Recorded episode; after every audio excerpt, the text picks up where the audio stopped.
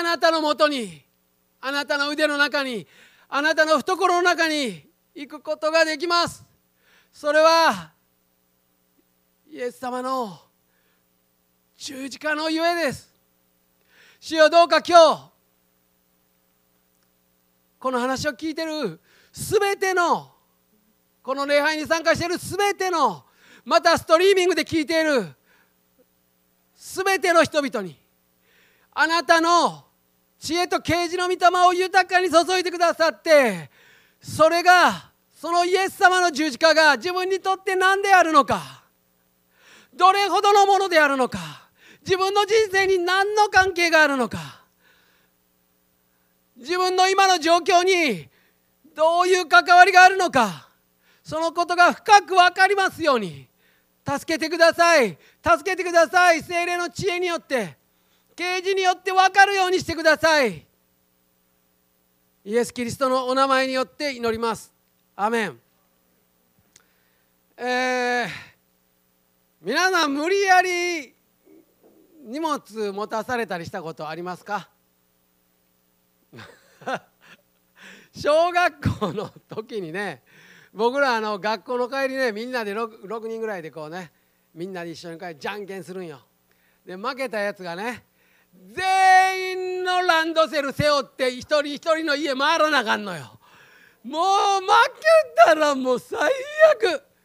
ランドセルなんであんな本入れとんねん。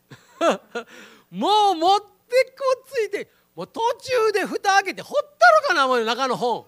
お前どうせ勉強してないから。人の本やけど。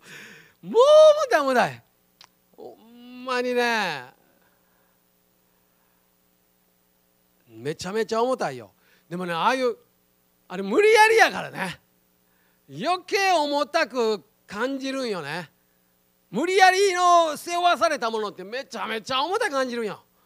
ところがね僕が高校生の時ね専門学校に入学する入学費を稼ぐために一生懸命バイトしてたの。その時ね引っ越しのバイトとあのなんとかなるどっていうとこのね そうもう分かるやんっていう話だけどね。なんとかなるのの掃除のバイトしてたの。引っ越しのバイト行って4時5時帰ってくるね。でじゃ大体この追加があると6時ぐらい帰ってくるよね。で10時からなんとかなるのバイトが始まるわけ。で朝まで朝の5時までバイトするの。その時もね大概重たいもん運んだよ。もう冷蔵庫とかさ若いからさお前いけるやろってもうエレベーターないとこ3階も4階冷蔵庫とか運ぶわけ。でもねその時はねどんなに重たいもん持たされてもね重たいと感じひんのよねあれ不思議やね。体鍛えながらお金までもらえんのって。嘘ええの？ええの？みたいな感じやったんよね。だから自らがもう覚悟してっていうか主体的に追っているものっていうのは自ら追っているものっていうのは不思議とその重さよりも軽く感じたりしてしまうよね。そこに意義を意味を認めることができたら重いものも結構いけたりするのよね。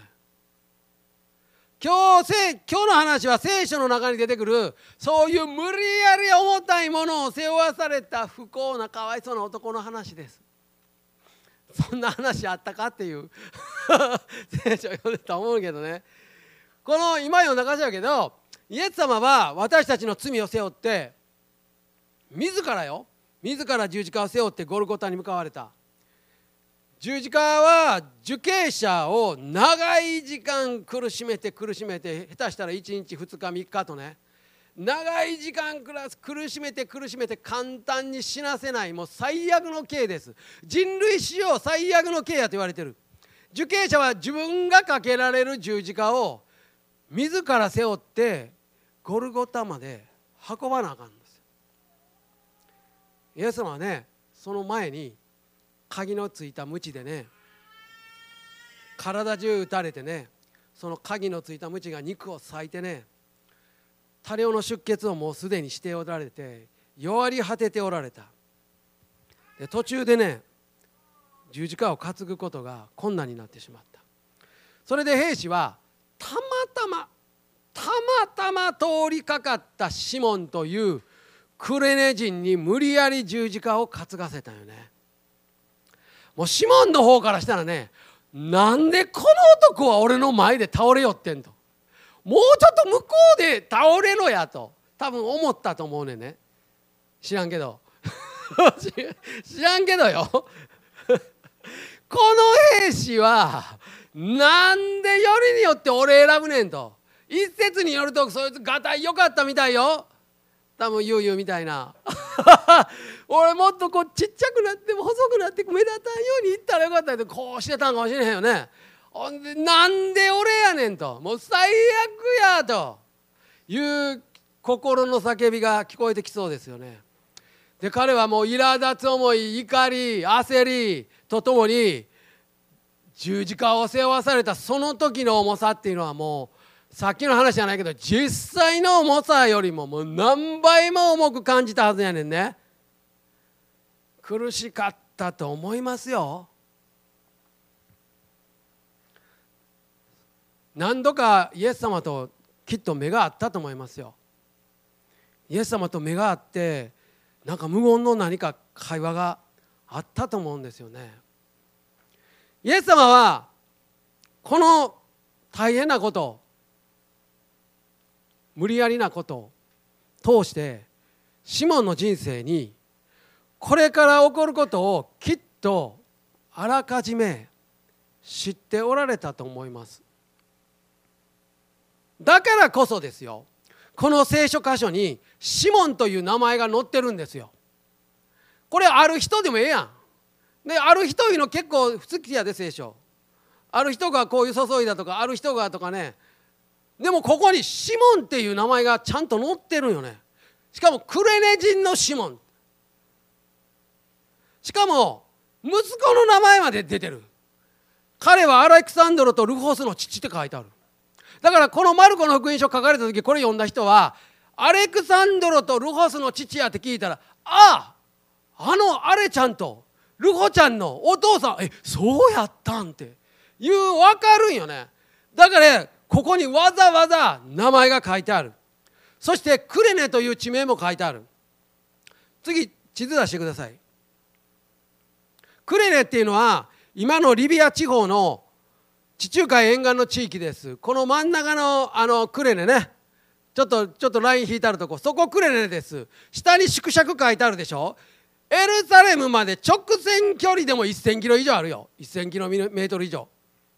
めちゃめちゃ遠いよ。うちの家から石巻までが1000キロメートルやね。車で行って10時間や。走り回って走りっぱなしでも。休憩したら12時間かかるよ。高速なかったら30時間かかるんやからね。そんなとこ。そこまでわざわざ来たの。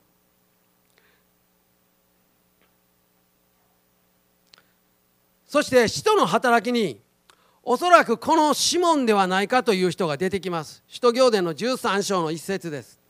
さてアンテオキアにはそこにある教会にバルナバ逃げると呼ばれるシメオンって書いてある。このシメオンはシモンのことですよね。逃げると呼ばれるシメオンシモンが。そしてクレネ人のルキオ。領主ヘレデの地教マナエンサウロなどの預言者や教師がいたと書いてある。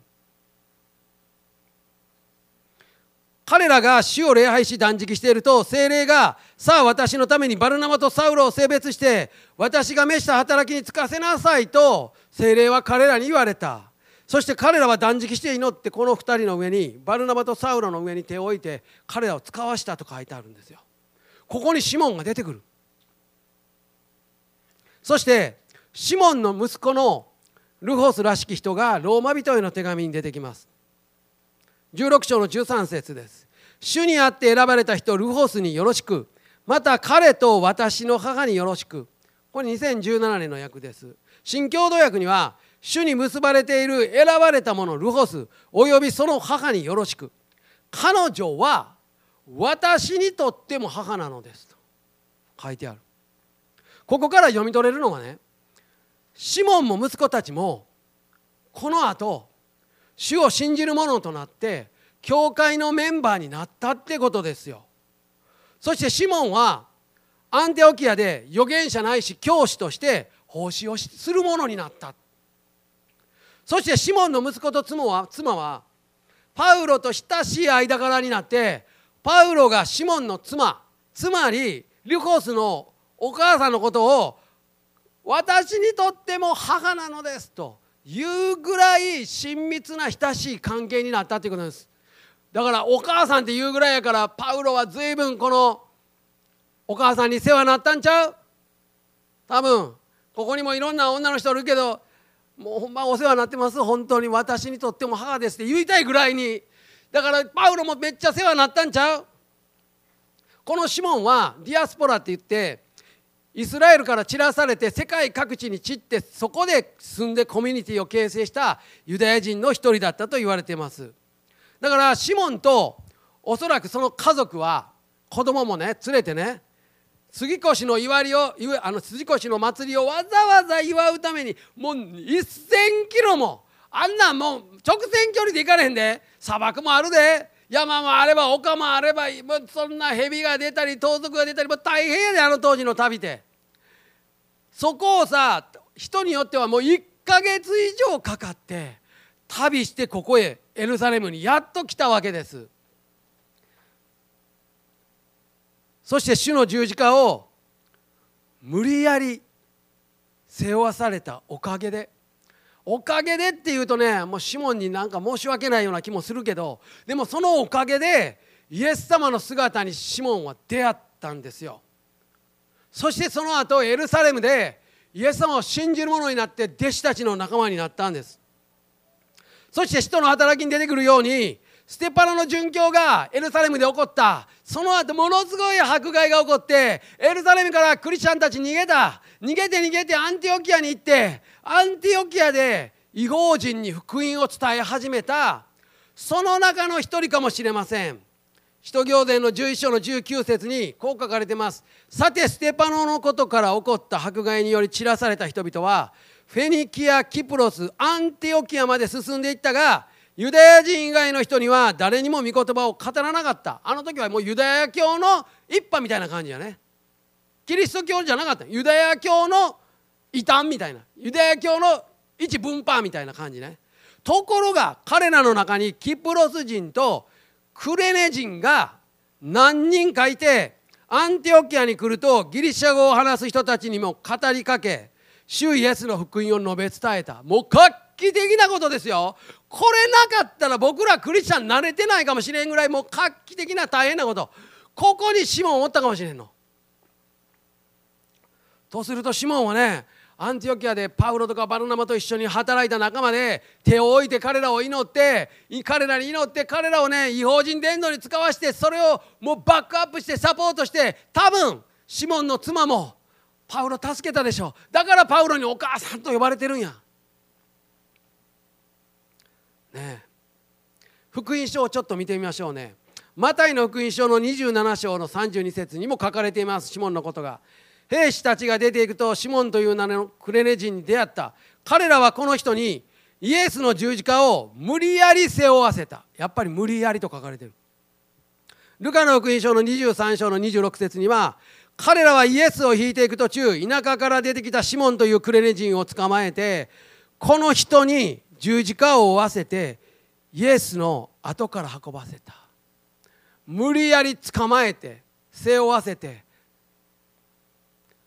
マルコの福音書さっき読みましたけど21節にも15章の21節にも書かれてますね。兵士たちは通りかかったクレレ人シモンという人にイエスの十字架を無理やり無理やり背負わせた。彼はアレクサンドロとルホスの父で田舎から来ていた。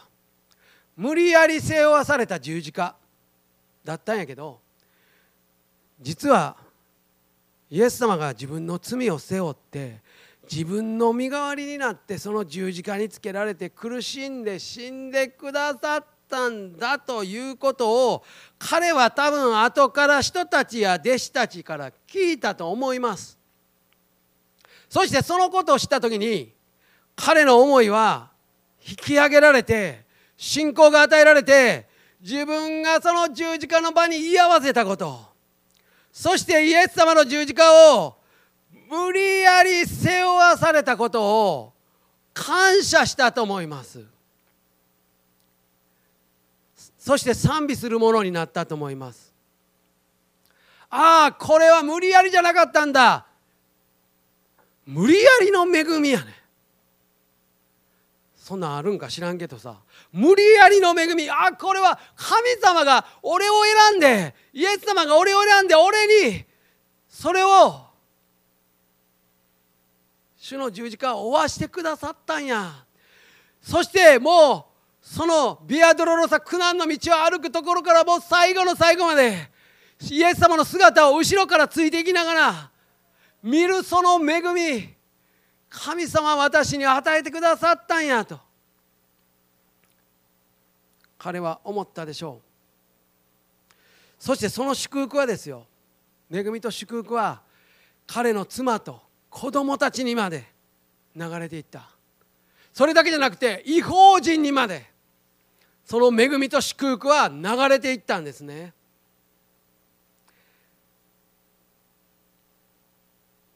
彼はね十字架を背負って前をもう血流しながらよれよれ歩くイエス様の姿見たでしょう。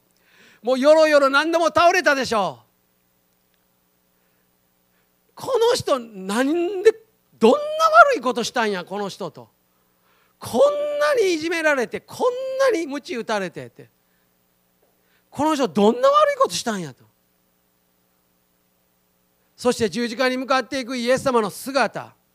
十字架につけられるイエス様の姿。その十字架に打たれる釘の音まで。おそらく彼は聞いたでしょう。そして十字架の上から語られるイエス様の言葉を聞いたと思います。イエス様が最初に言った言葉。ルカの福音書の23章の34節に書かれています。後で見てください。それは父よ彼らをお許しください。彼らは何をしているのか自分ではわからないのです。と言われた。壮絶な痛みですよ十字架って。鞭打たれてボロボロになってもいや背負う力もないのに自分の手とこの足の釘だけで体重支えなあかんのよ。で大体十字架系はさ血流して出血多量で弱って死んでいくか。もうこうなって体重でこうなっていて胸郭がもう上がったままになってもう呼吸困難に陥って苦しんで苦しんで死んでいくか。どっちかですよ。でも苦しいから体を上げようとするとまた背中がその荒けるずりの十字架にガリガリガリってなってまた閉じてた傷口開いて痛いし血が流れるし。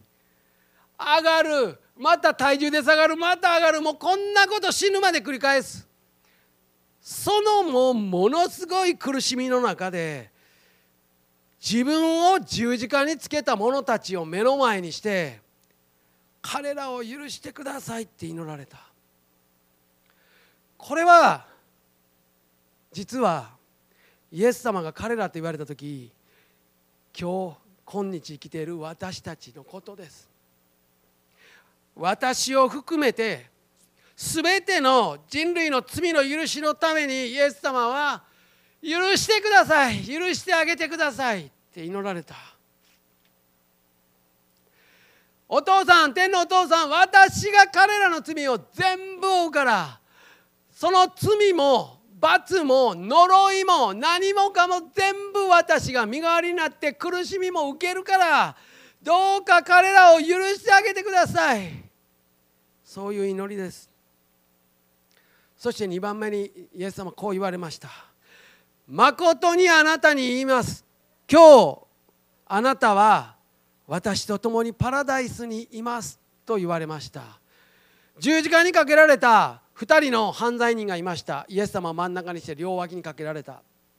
1人がイエス様を罵った「お前はキリストやろ」と。自分も救って俺たちも救ったらええやないか。お前キリストなんやろと。言った。でもう一人が彼をたしなめた。お前は神を恐れないのか。お前も同じ刑罰受けてるやないか。俺らは自分のしたことの報いを受けてるから当たり前や。だけどこの人はこの方は何にも悪いことしてないねん。ええことしかしてないねん。そしてイエス様に言ったんです。イエス様あなたがこの後御国に入られる時私のことを思い出してくださいねって言ったんです。驚くべきこと自分と同じように十字架にかかってる人を見てこの後あなた天国に入られるもう神様やと思ってるのその人のこと多分ね。イエス様のことが多分分かったんやと思って彼はね。イエス様の十字架にかかる姿を見てね。そして彼は自分の罪を深く分かってる。だからイエス様あなたが天に入られたら私も天国に入れてねとは言ってないよね。もうそんなこと口が裂けても言われへん。せめてイエス様あなた御国に入る時私のことちょっとでいいから思い出してもらえますかって言ったんよ。その彼のちょっと思い出してもらえますかっていう祈りをイエス様受け止めてもうそれ以上のこともう祈った以上のもう考えられないことをおっしゃった。イエスは彼に言われたと書かれてます。誠にアーメンあなたに言います。あなたは今日私とパラダイスにいますよと。なんと一番先にイエス様とパラダイス入ったんこの犯罪人やった。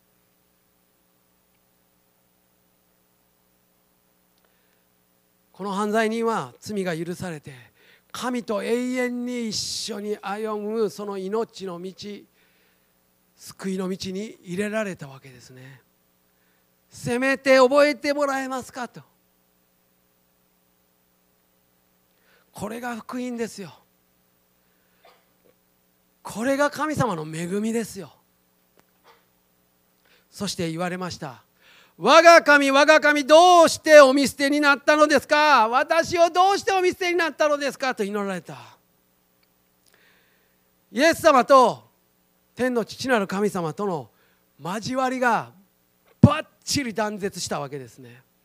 イエス様永遠の昔から一つだった。天の父なる神様と。神様と深い交わりが途絶えたことなんて一度もなかった。永遠の昔から。でもこの十字架の上で初めてイエス様は神様に徹底的に捨てられた。徹底的に捨てられたんです。もう真っ暗闇です。もう霊的な断絶です。おそらく肉体の苦しみ以上に人々から罵られたり愛弟子から捨てられたりしたその苦しみ以上にこの天の父なる神様から断絶してもう全くの暗闇の中に入れられたその苦しみ。の方がきっと耐えられない苦しみだっただろうと推察します。わからないです。もう僕らわからないもうもうそれ語れないですよ。その苦しみがどんなものか。誰も味わったことのない苦しみですから。わからない。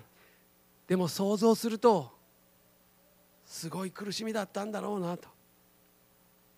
その中で地上もそれにこうするように真っ暗になりました。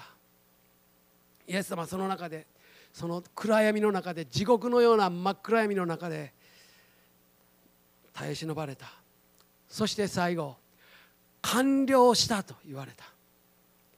イエス様がこの地上に来られて何がわざわざ悲しくてそんな天国で御座についておられる方がこの施設がらい世の中になんでわざわざこっちから向こう行くんやって分かるよ。向こうからこっち来るってもうなんで？でちっちゃい赤ちゃんから初めておむつ替えてもろてで赤ちゃんの時から命狙われてで貧乏してで一生懸命働いて30年33年の生涯もう苦労して苦労して人に与えて与えて与えて与えてもう与えるだらけの人生。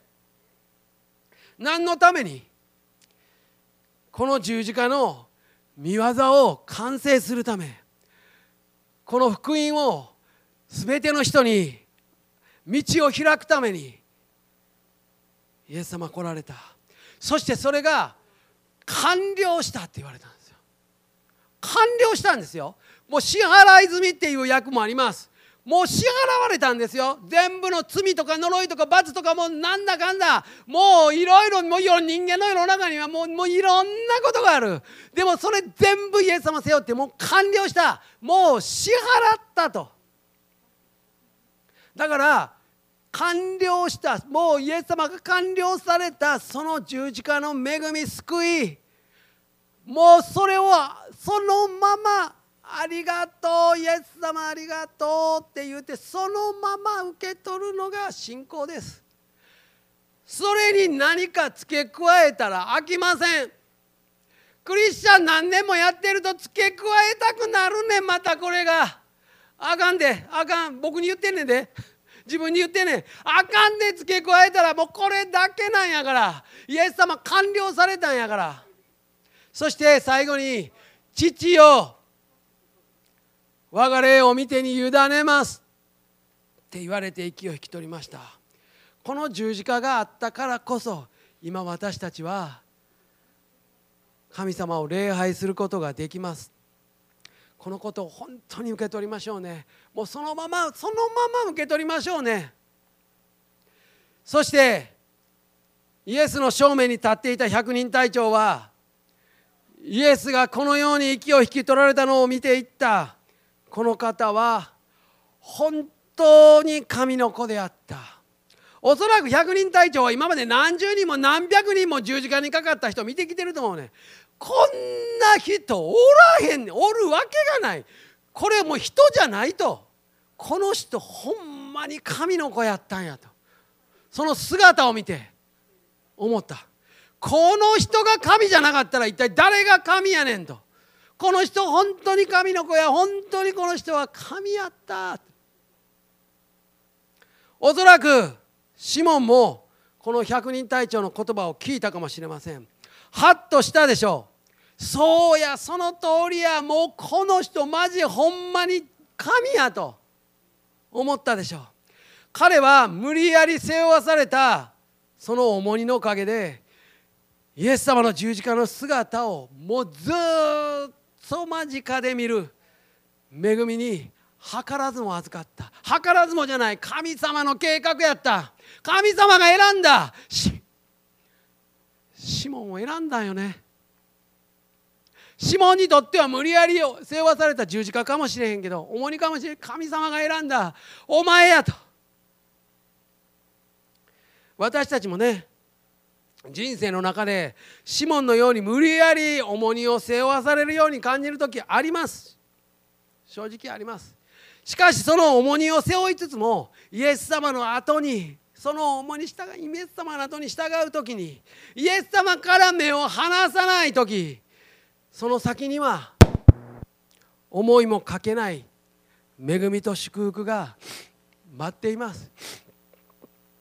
いやもう一つ言わせてもらえるならその重荷を負っているその瞬間瞬間の中で信仰の目を澄まして主の十字架を見る時主の十字架の姿を見る時そして霊の耳を澄ましてイエス様の十字架の言葉を聞いて受け取る時その重荷を負っているそのただ中で私の罪を背負い十字架を追い十字架にかかり苦しんで苦しんで身代わりになって死なれて3日目によみがえられた。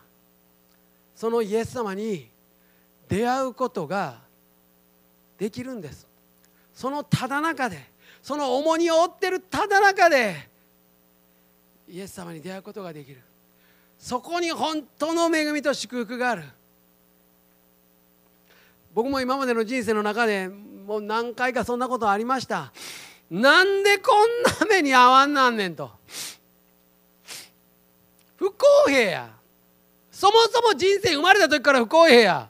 もう俺なんか不条理や。もう意味がわけなん。わけわからん。あんまりや。もう最悪や。もうと思うことが何度もありました。1992年のことですやけど重荷が重すぎて追いきれなくなって文字通り倒れた時ありました。もう倒れてうつぶしてその時イエス様の声を聞きました僕は。とっても優しい声でした。もうささやくような声でした。僕に言いました。祈られへんのか。ってで僕言ったんです。イエス様もう見てください。もうボロボロです。もう祈れないどころか聖書読まれへんしもう僕も無理です。もうもう最悪です。もうほんまも無理ですからって。って言った。その時イエス様言ったんです僕に。優しい声でした。分かってるよって言ったんですよ分かってるよあなたのその負ってるもの分かってるよその苦しさ分かってるよその痛み分かってるよそういうあなたのために私は十字架にかかったよって。イエス様は言われた。僕はもうその時もう泣きました。もう倒れて倒れたままで泣いて泣いても泣き続けました。もうイエス様の十字架のありがたさ身にしみて分かりました。実は重荷を負ってもう僕は苦しんでもう無理で倒れてた。その重荷を負って倒れてる自分を重荷に押しつぶされて追いきれなくなって倒れてるこの自分をそのまま十字架の上でイエス様が背負ってくださっていることがはっきり分かりました。主の十字架の愛の力です。十字架の勝利。重荷を追いつき続けるただ中で体験しました。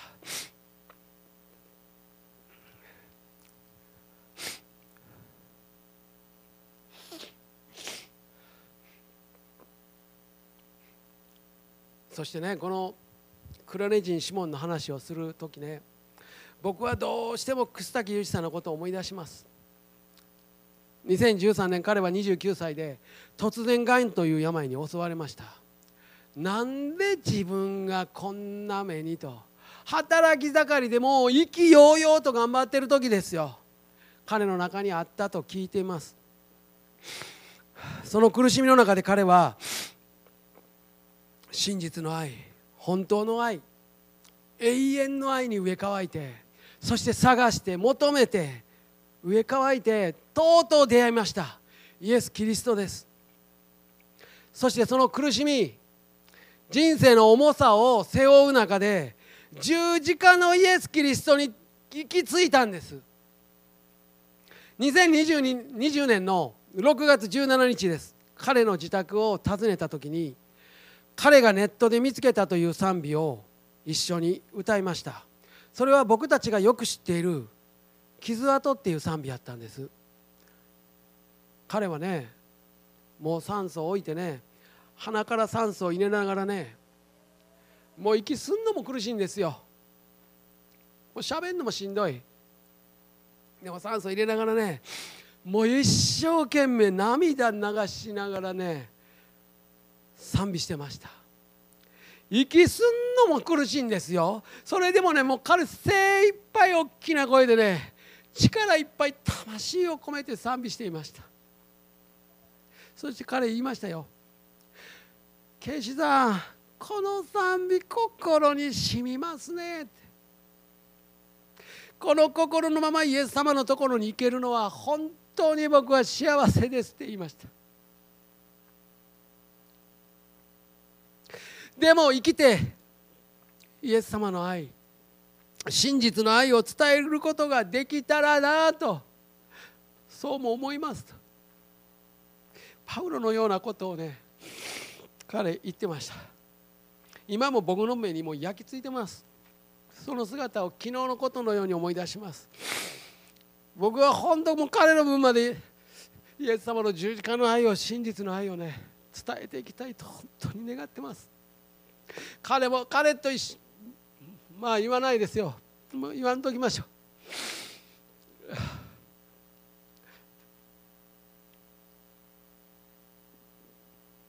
う。でも言っちゃおうかな。彼と一緒に伝えたかった。本当に。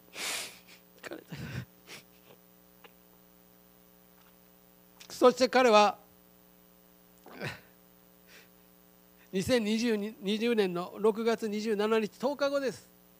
主の平安の中天に召されてきました。その前の日まで LINE やり取りしてたんですよ。で僕新しい YouTube の賛美送ってね彼は「あこの歌もいいですね」って言って「そうやねもう神様感謝やねもう神様の計画ってすごいね」ってお互いに LINE してて次の日天に召されていきました。彼は知ったんですよね。もう無理やり負わされたその重りを背負ってる中で彼は知ったんです。出会ったんです。イエス・キリストに。十字架のイエス・キリストの愛に。その真実の愛に。出会った。そしてその苦しみの中にあってもう平安の中にあってああ嬉しいって言うんですよ。私たちもね人生の中でなんでやねんと。なんでこんな目に遭わなあかんねん。なんでやねん。なんで俺やねん。なんでやねん。どうしてやねんと。いうことを経験することあります。どうかね。その重荷を背負う中で十字架のイエス・キリストに信仰の目を向けてほしいんです。十字架の言葉に心を向けてほしいんです。心から願います。もしねこの YouTube でも何でもいいよ。こう聞いてる人の中でもう私を重に背負って苦しいいう人イエス様の十字架を見上げてほしいんですよ。あなたのために全部背負って苦しまれた方がいた。完了された方がいた。そして今私のとこにおいでええからそのままおいでって言ってくださる方がいる。あなたの罪を背負って身代わりになって十字架で死なれ3日目に復活して今も生きておられるんですイエス様。今も生きておられるそのイエス様を求めてどうかそのただ中で出会っていただきたい。そしてこの方を信じてこの方と一緒にこの方に聞きながらこの方に従って歩んでほしいと心から願います。賛美しましょうかね。この賛美今から歌う賛美は先ほど紹介した「傷跡」っていう賛美です。楠崎裕二さんがねこの賛美を歌うとねケイジーさんも心にしみるんですよと言ってたその賛美です。あなたのために十字架にかかられた全ての罪も呪いも全てのものマイナスも重荷も全部あなたごとその重荷を負ってるあなたごとを負って十字架にかかってくださった。そのイエス・キリストそのイエス・キリストに心を向けてその完了された恵みをそのままありがとう。何も付け加えないでね。そのままありがとう。って受け取りながらこの賛美を一緒に歌いましょう。